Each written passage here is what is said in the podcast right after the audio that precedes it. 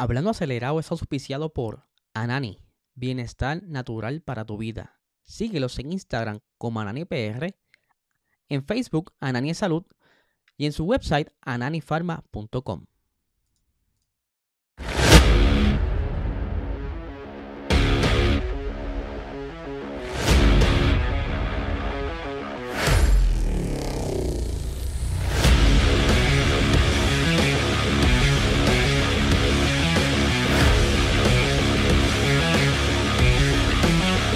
Saludos amigos fiebre, bienvenidos a todos a otra edición más de Hablando Acelerable. Habla Eliezer, espero que se encuentren bien. Ya hoy es viernes, sí señor, hoy es viernes, comienza fin de semana. Muchas actividades en el fin de semana, por supuesto la Fórmula 1. Un saludo a toda esa gente que se está conectando por ahí en este live. Me disculpo por la tardanza, es que llega un poco tarde del trabajo y ya ustedes saben, la preproducción pues toma un poquito de tiempo, así que preferí extenderlo a cortar un poco las noticias.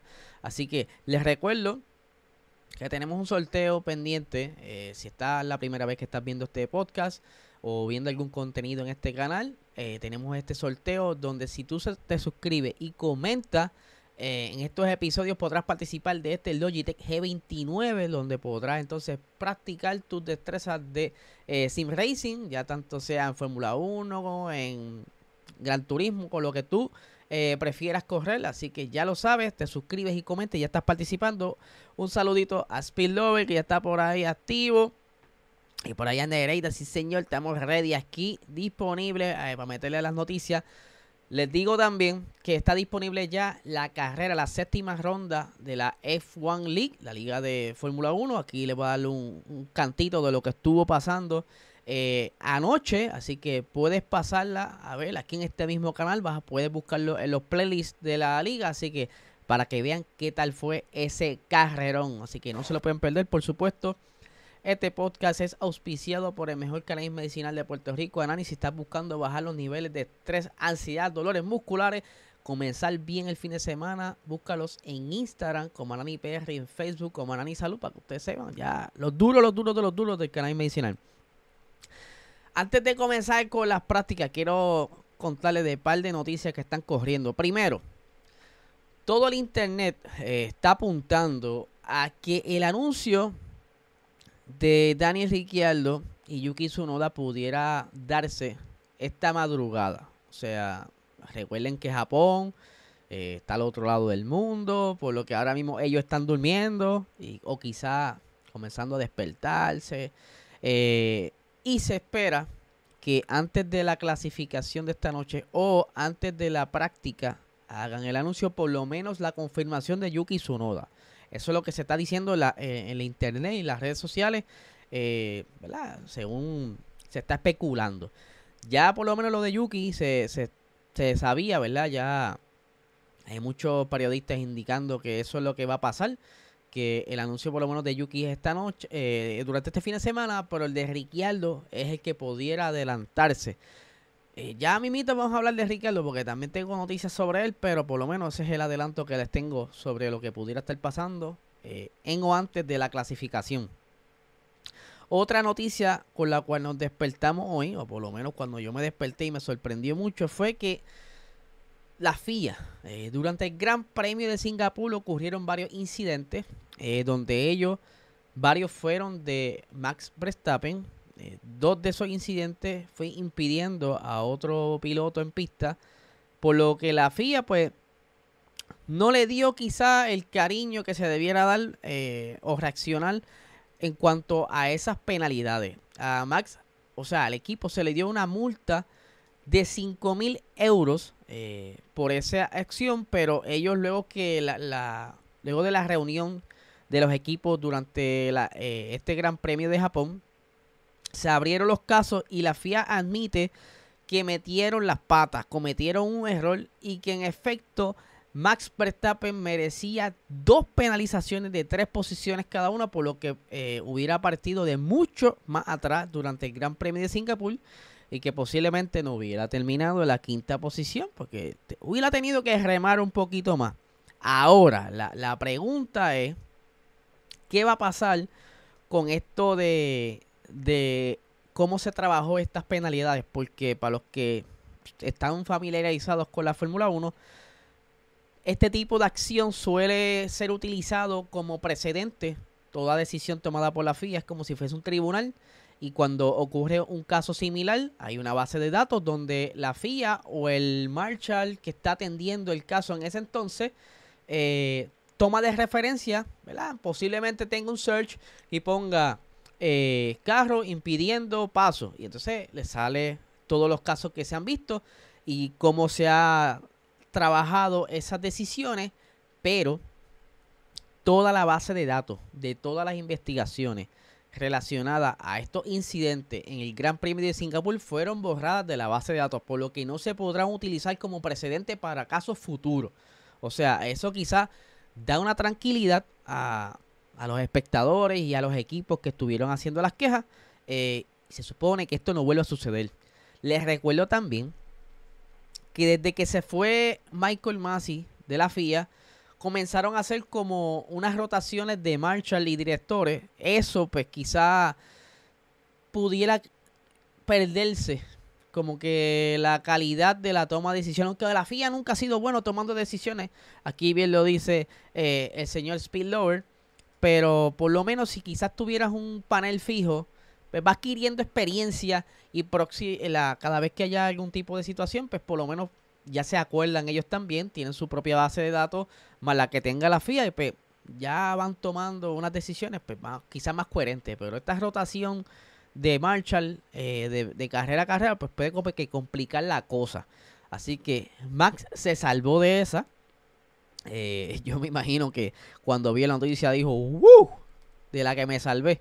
Pero eh, ya eso se supone que no vuelve a suceder. Van a estar pendientes a todo lo que esté sucediendo en la pista durante, bueno, las, prácticas que ya pasaron, la que falta y las demás sesiones que resten durante el fin de semana. Van a estar monitoreando cualquier eh, metida de pata y se va a investigar según ellos mejor y no va a volver a ocurrir. Eso fue lo que se prometió.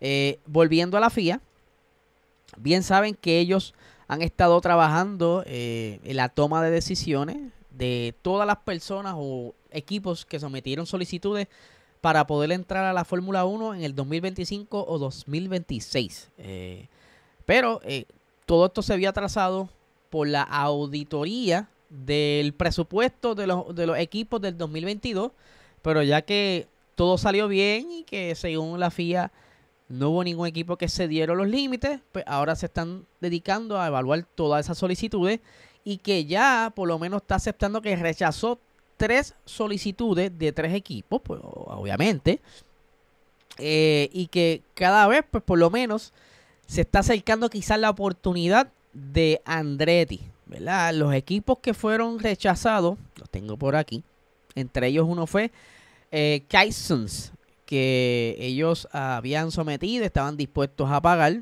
es una compañía de Kuala Lumpur, Malasia, y que eh, los otros dos equipos son Hightech, que todo el mundo lo conoce, el equipo Hightech eh, tiene ya su actividad dentro de la Fórmula 2 y que muchas personas pensaron que tenía oportunidad para entrar a la Fórmula 1, ya que eh, Hightech pues, tiene quizá un poquito de, de expertise con, teniendo un equipo y que pues dejarlo fuera pues estuvo bien raro.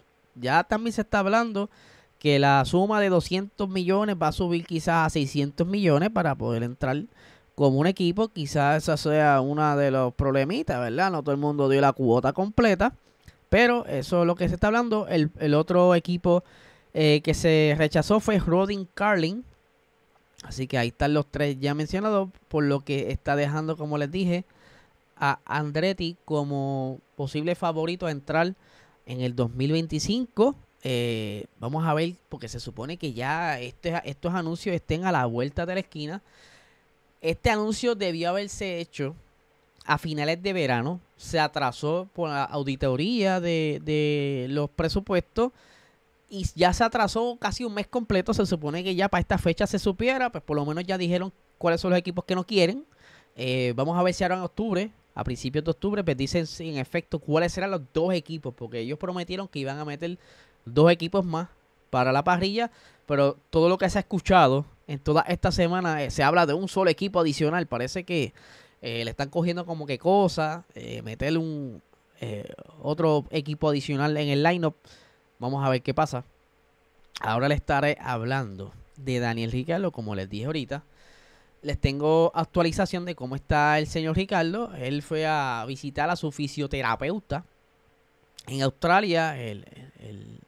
Señor que operó la mano de Daniel Ricardo. Y todo el mundo esperaba que ya para el próximo Gran Premio después de Japón iba a regresar al monoplaza del Alfa Tauri. Pero lamentablemente eso no va a ser así eh, Daniel Ricciardo se está tomando el tiempo para recuperarse bien de la mano. Eh, todavía no, no he visto unas expresiones hechas por él. Todo lo que estado surgiendo ha sido eh, de su representante Christian Horner, que es lo que dice, mira, yo no lo vamos a presionar. Eh, por lo que posiblemente esté regresando para el Gran Premio de México. Eso es lo que se está hablando. Eh, no hay mucha gente emocionada por el regreso de Ricardo. Me extraña y me araña porque tan pronto anunciaron el regreso de Ricardo eh, para el Fatauri, las redes explotaron. Pero como que de momento, después que le pasó ese accidente, vieron a Liam Lawson, como que no, no, no, no, no, no, no lo traigan para acá. Parece que está más contento con lo que ha hecho Liam, que ahora Liam podrá lucirse en las próximas carreras, una oportunidad más eh, para seguir demostrando si es eh, merecedor de ese asiento. Vamos a ver qué pasa. Y ahora entramos a un poquito de lo que ocurrió en esas prácticas de madrugada. Eh, en la primera sesión de práctica, pues, que por lo que todo el mundo esperaba. Red Bull, otra vez, con un buen ritmo en pista. Bien sabemos que son prácticas libres. Aquí todo puede suceder o son más rápidos o viene otro equipo más rápido. Todo puede suceder. Pero normalmente, cuando Max Verstappen eh, hace su tiempo más rápido, a Verstappen no le gusta hacer sandbagging. Él lo ha dicho. Él odia eso. Él siempre le gusta sacarle el máximo del monoplaza. Así que se pueden tomar por eh, confirmados estos tiempos por vuelta. Y que él, él estuvo probando durante la primera sesión de práctica eh, un suelo totalmente nuevo que cuando compararon con las velocidades de Checo, quien no llevaba el suelo nuevo en la primera sesión de práctica, eh, había una diferencia de 8 kilómetros por hora, por lo que encontraron beneficio a ese suelo. Ya le estaré contando ya mismito la segunda sesión de práctica. Por otro lado, eh, Charles Leclerc tuvo un pequeño sustito en la, en la parte de Herpin, cerca de la curva 10 aproximadamente en este circuito. No le pasó nada, pudo retomar su rumbo a la pista, pero sí hay que destacar que Ferrari eh, aparenta tener eh, buena oportunidad, buen ritmo, buen grip en este circuito que quizás lo veamos luchando por el podio junto con McLaren. Viendo aquí esta imagen, eh, pueden ver lo que le llaman la parafina que es el líquido verde que suelen utilizar para ver cómo es el flujo de viento en el monoplaza, pues Carlos Sainz estuvo quejando un poquito, que saliendo del pit le cayó. ah, ¿qué es eso? ¿Qué, me cayó? ¿Cómo es que se llama esa cosa? Así estuvo preguntando, pero nada, se limpió y siguió corriendo. Eh, por aquí saludos al DJ Lightning, saludos DJ Lightning, este, qué bueno verte por ahí. Eh, ¿Qué pasó más adelante de eso? Pues mira, de verdad fueron bien tranquilas. Eh, Ferrari, como les dije, parece tener un buen grip. También Mercedes eh, se demostró que está hay ciertas zonas donde hay ciertos equipos que suelen levantar un poco el acelerador. Mercedes ha podido mantener el acelerador a fondo en esa zona. Eh, eso suele ser el primer sector y cerca de la parte final del tercer sector, casi a, a la meta. Y la chicane Parece ser que Ferrari es de los más rápidos tomando la chicane de camino a la meta. Que esa chicane es bien importante porque luego de esa chicane hay una zona de DRS que si no han visto la carrera de la eh, liga de Fórmula 1 podrán ver que la gran mayoría de los pases fueron en la recta principal porque si cometieron errores en la chicane ahí van a aprovechar de la zona DRS. Eh, Williams estuvo bastante bien también durante este fin de semana. Eh, hubieron un par de eh, metidas de pata en, cerca de la curva 9, eh, por nada grave. Aquí tenemos entonces el top 10 de esa primera sesión de práctica. Verstappen mejor tiempo, seguido de Sainz, Norris tercero, eh, Charles Leclerc cuarto, Sunoda. Eh, Alfa Tauri se vio bastante bien este, estas prácticas, por lo menos en esta sesión de práctica. Estaba bastante competitivo. Eh, pero me preocupa eh, Aston Martin que está todavía luchando, saliendo de esa sexta posición. Van varias carreras que lo mejor que han hecho en práctica son sextas, quintas posiciones.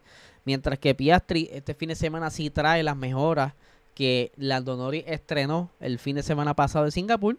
Alex Albon en el Williams octavo, Liam Lawson noveno y Lance Troll, no es Sebastián Vettel, Lance Troll en la décima posición por ahí de regreso a su monoplaza. Ya entonces para la segunda sesión de práctica ya ha sido un poquito de acción porque Pierre Gasly metió las patas justo después de la curva 9 donde Alex Albon tuvo dificultades también. Eh, que en esta zona al parecer los pilotos se pasan un poquito la frenada buscando obviamente el límite para mejorar sus tiempos. Y esa múcara, curb, como le quieran llamarlo, la reconozcan, eh, si te sales mucho hacia la izquierda, la altura de monoplaza no ayuda y al estar ese curve muy eh, pronunciado del suelo, pues el monoplaza queda o en dos gomas o en tres gomas y el, piloto suele perder el control. Eso fue lo que le pasó a Pierre Gasly. Pues tuvieron que esperar lo que removían el monoplaza, pero luego de eso fue una sesión bastante tranquila donde de igual manera Red Bull estuvo con Max Verstappen haciendo eh, los mejores tiempos. Eh, al igual que Ferrari y McLaren estuvieron ahí de nuevo cercano al, top 3. Ahí tenemos que Verstappen con 1.36. Eh, Leclerc en la segunda posición. Tercero Norris nuevamente. Sainz cuarto. Ahí hubo como un pequeño switch. Dímelo Edwin. Ahí le estaba contando a los muchachos de la carrera de ayer que pasen a verla. Es el ganador de la carrera, así que mándale un saludito ahí.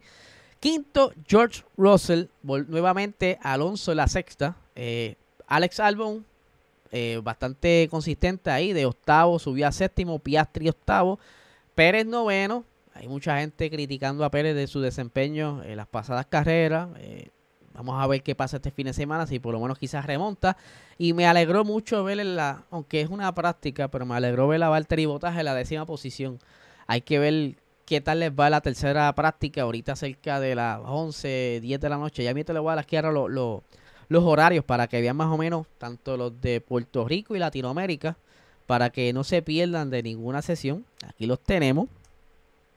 La tercera práctica libre para la zona de Puerto Rico es a las 10 y 30 de la noche. La clasificación, horario de Puerto Rico, es a las 2 de la mañana. Y la carrera, domingo, a la, o sea, madrugada domingo, a la 1 de la mañana. O sea que esto promete, aprovechan ahora mismo, luego que acabe el podcast, eh, acuéstense a dormir un ratito, descansen porque esta noche de madrugada, para que puedan ver la clasificación, de igual manera mañana sábado, aprovechen, descansen para que entonces estén alerta durante la carrera, porque si ocurre lo mismo que pasó en la carrera pasada, bueno, es que en ese entonces hubo lluvia, pero si ocurre una bandera roja como pasó el año pasado, pues estuvimos despiertos como hasta las 5 de la mañana, así que hagan un sueñito, un power nap para que descansen, estén ready. Vamos a ver. Yo no sé qué ustedes esperan, ¿verdad? De esta carrera, pueden comentarlo eh, por aquí en la zona de los comentarios, valga la redundancia. ¿Quién ustedes creen que va a ganar la carrera? ¿Cuál será su top 5 o su top 3? Yo creo, mira, sinceramente yo creo que Max va a ganar.